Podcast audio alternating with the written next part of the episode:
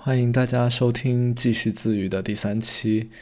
啊，这里首先有一个 disclaimer：any information here should not be taken seriously，and any contents here should not be taken as advice toward your life。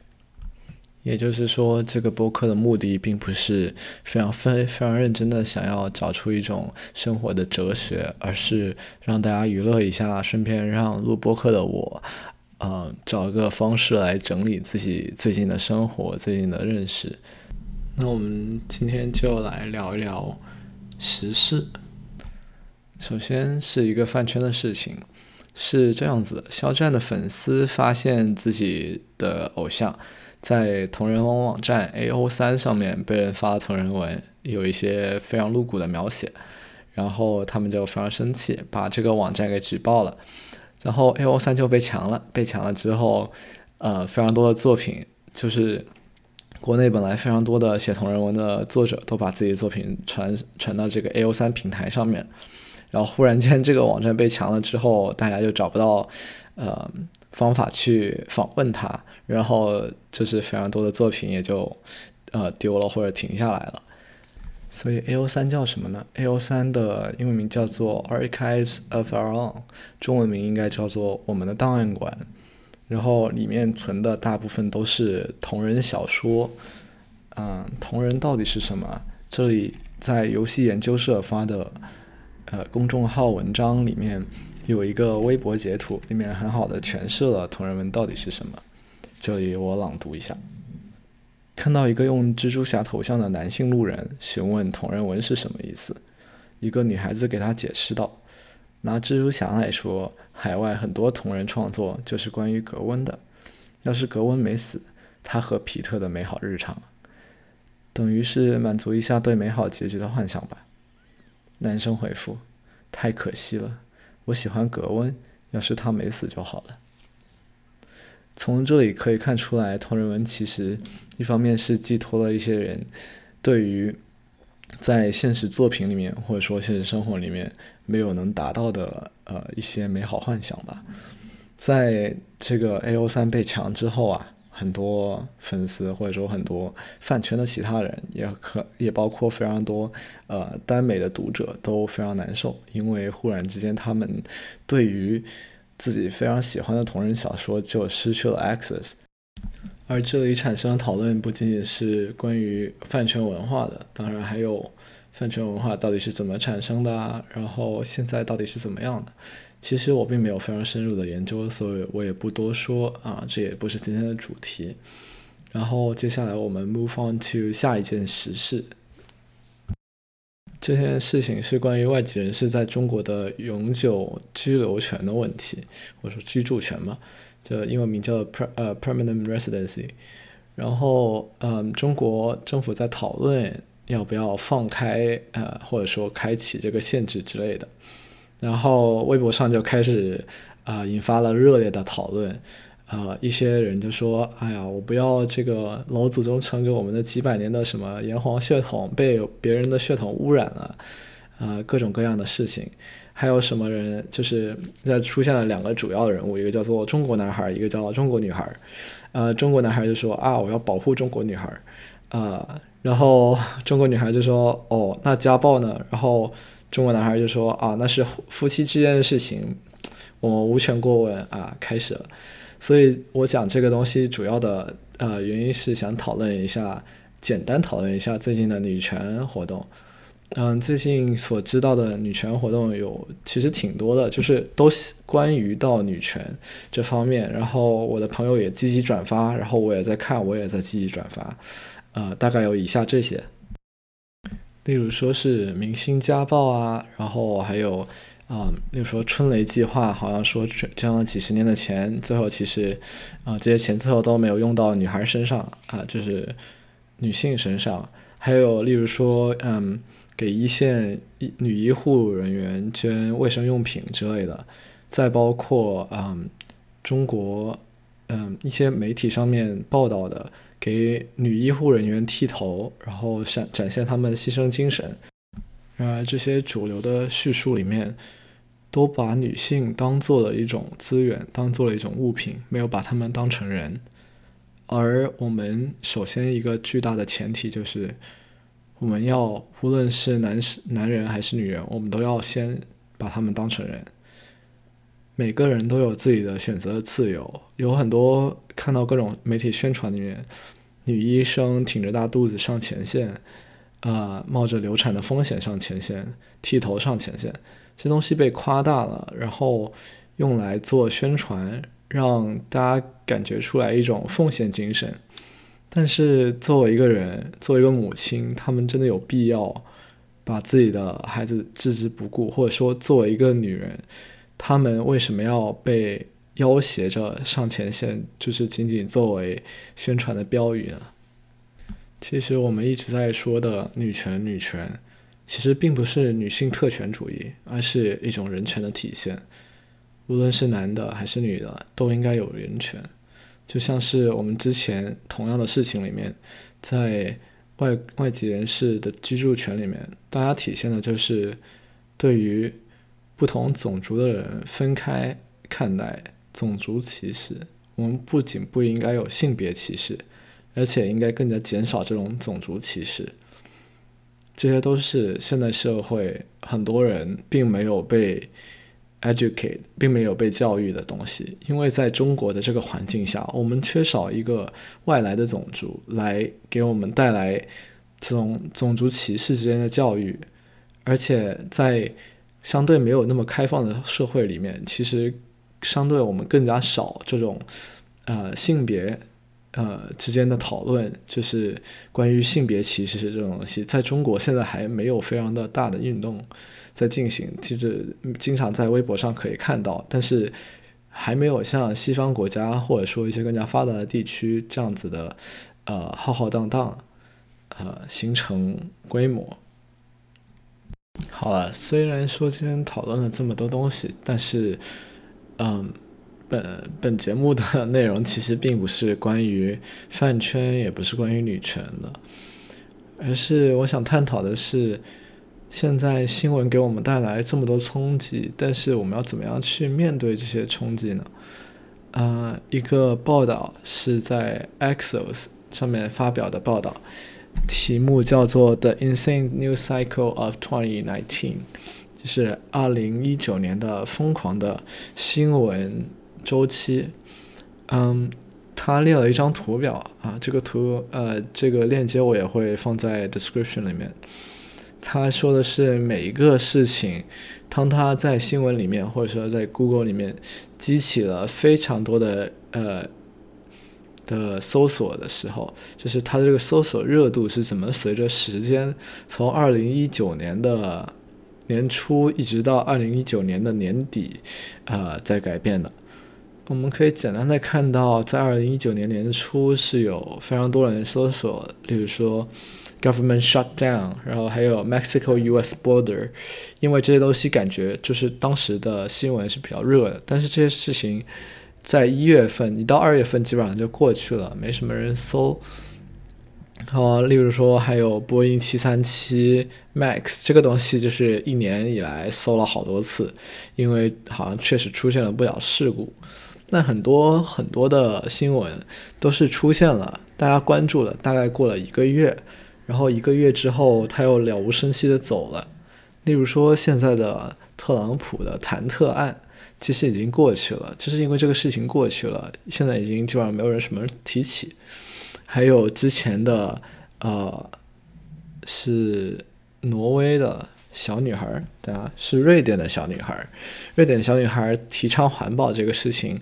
现在也根本没有人提了，因为现在的新闻基本上已经被呃新冠病毒给占占据了。嗯，我这里想讨论的是，我们作为一个人，要怎么样去面对这种每天非常高强度的信息给我们带来的冲击。例如说，之前在嗯国内疫情在发生的时候。嗯，每天都可以看到各种各样的报道，然后每次看完这种报道的时候，就感觉非常的累，感觉精神受到了非常大的冲击，非常大的创伤。呃，就算不提疫情，在日常生活里面，我每天看到的新闻少说也有几十条，这些这些时候，我们很难说用一个非常呃简单的方式去对待它，而且更多的时候，我们会被这些新闻夺去了注意力，让我们非常的累，不知道啊接下来能干什么。就是当我们看完这些新闻再去写作业，可能看到作业就感觉心烦，因为好像世界上有很多其他事情在发生，然后。但是我们却在写作业啊，可能就开始写写写不下笔。那我是如何应对这个信息爆炸的时代的呢？我的一个方法就是尝试着把远到天边的新闻事件拉到近在眼前，拉到自己的生活当中。例如说。当我们看到一个新闻说经济重挫、股市下跌，然后呃就业率暴跌这样的事情，例如说美国最近前段时间的就业率暴跌，我们看到这个新闻的时候，其实你会很难去直接去了解这个事情到底是个什么事情，你只看到的是一个数字，是一个失业率的降低。这就是远在天边的事情，我们怎么样可以把它拉到近在眼前呢？例如说，有一天我在家里面办公，然后听到对面房子，就是隔一个街道对面房子两个老哥在聊天，他们在聊这个疫情到来来到美国的时候，其中一个说：“我好多朋友都失去了工作。”但是幸好我是快递员，我是必须要的存在的职业，所以我没有失去我的工作。然后就是当这些事情真的出现在你身边的人，或者说你身边的朋友，或者说你身边的世界里面的时候，你就可以更加真切的去感受到它带来的影响。或者说，甚至不需要出现，你就设身处地的感受这个事情，而不是看新闻，然后想这个东西只对你有什么 impact。你要想这个东西对大家，对可能是某一个弱势群体，对受冲击的人是多大的 impact。例如说，今天我参加了公司里面的一个关于。diversity 关于 equity 关于 inclusion 的讲座，里面有一个问卷，他们他说就是主持这个人的会，主持这个会的人他说，我们其实每个人可能都有一些我们没有意识到的 privilege，特别是现在在场坐的人，因为呃，因为是 privilege。所以说，很多情况下其实你不知道他。例如说，白人在介绍自己的时候，他不会说啊，大家好，我是个白人。他通常会说我是哪里哪里的人。但是作为少数族裔，作为 minority，作为一个黑人，你可能自我介绍就是你的 identity 里面就会有一个 I'm black, I'm Asian，对不对？但是作为一个白人，他可能就是从来没有意识到自己有肤色这件事情，因为他从来都没有因为被肤色，因为肤色这个事情被强烈的歧视，或者说让他对这个身份产生一个非常强烈的感情。嗯，如何认识自己的 privilege？就是最近啊，美国有平权运动在进行，现在是六月份。啊，刚开始录这个播客的时候是三月份。呃，如何意识到呃自己有 privilege，或者说如何把这个平权运动从一个报纸上的新闻，从一个微信公众号里面的一阅文章，可能文章就说啊，但是如果你仅仅是看新闻，仅仅是允许这些非常宏大的事情。出只出现在新闻上，只出现在远远的出现在各个地方，这件事情就会像是苍蝇一样在你的头脑边上烦着你，因为你真正没有去可能是你大脑 recognize 呃，觉得它是一个重要的事情，或者说它是一个我们需要注意的 aspect，需要注意的方向东西，但是我们却没有真的对这个事情给予非常多的 attention，或者说我们没有真正的去理解到它。这个是我我们今天 workshop 的时候，呃，其中有一个话题就是，呃。你有什么 privilege？就是大家不知道，所以我们就大家都呃被鼓励填一个问卷，然后比如说问卷里面会问到，嗯，作为一个人，你会害怕警察吗？你会在遇到危险的时候会思考要不要打电话给警察吗？作为一个 Asian，我。我知道我这个身份在美国，或者说在警察的眼里面是相对来说比较呃温和的，比较低危险性的，所以说我可以自信的说，哦，没有关系，啊，我遇到危险，我肯定打给警察，因为我觉得安全。但是当我看到这个问题的时候，我就会想，哦，原来其实也有人在面对危险的时候不会找警察，例如说，啊，可能说是黑人。因为如果他们打电话找了警察，然后警察来到了现场，在 identify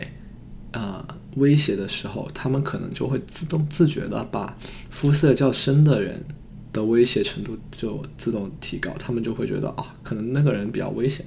但是其实他可能是真的报案的那个人，他可能是相对来说需要帮助的，或者说受害的人，就是。当我们自己没有，就是或者说我自己，呃，没有把这些远在天边的事情拉到自己身边，拉到自己的生活里面 consider，拉到自己生活里面思去研究去思考的话，我们就不会有真切的认知，我们就会把这些远在天边的事情就留留着它远在天边，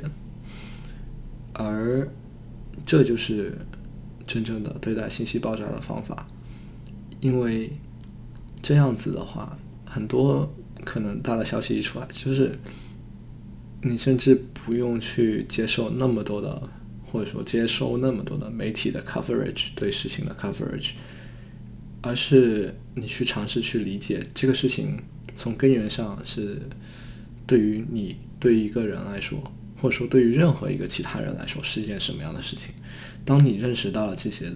之后，你就会把这个东西内化，就是这不再是一个外在的东西，这是一个你可以切身感受的东西，这是一个你身边很贴近你的东西。这个时候，终于你就不再被信息爆炸所困扰了。好，讲了这么多，现在终于到了自己继续自娱第三期的结尾。这一期 着实录了两个月啊，三个月，从三月初录到了六月初，啊，主要是中间这一大部分时间发生了挺多事情，啊，学业也非常繁忙，所以就暂时没有时间把本来录好的播客分发出去。嗯，感谢您的收听，这里是继续自娱的第三期，我是阿瑟，嗯，好了，就这样子，再见。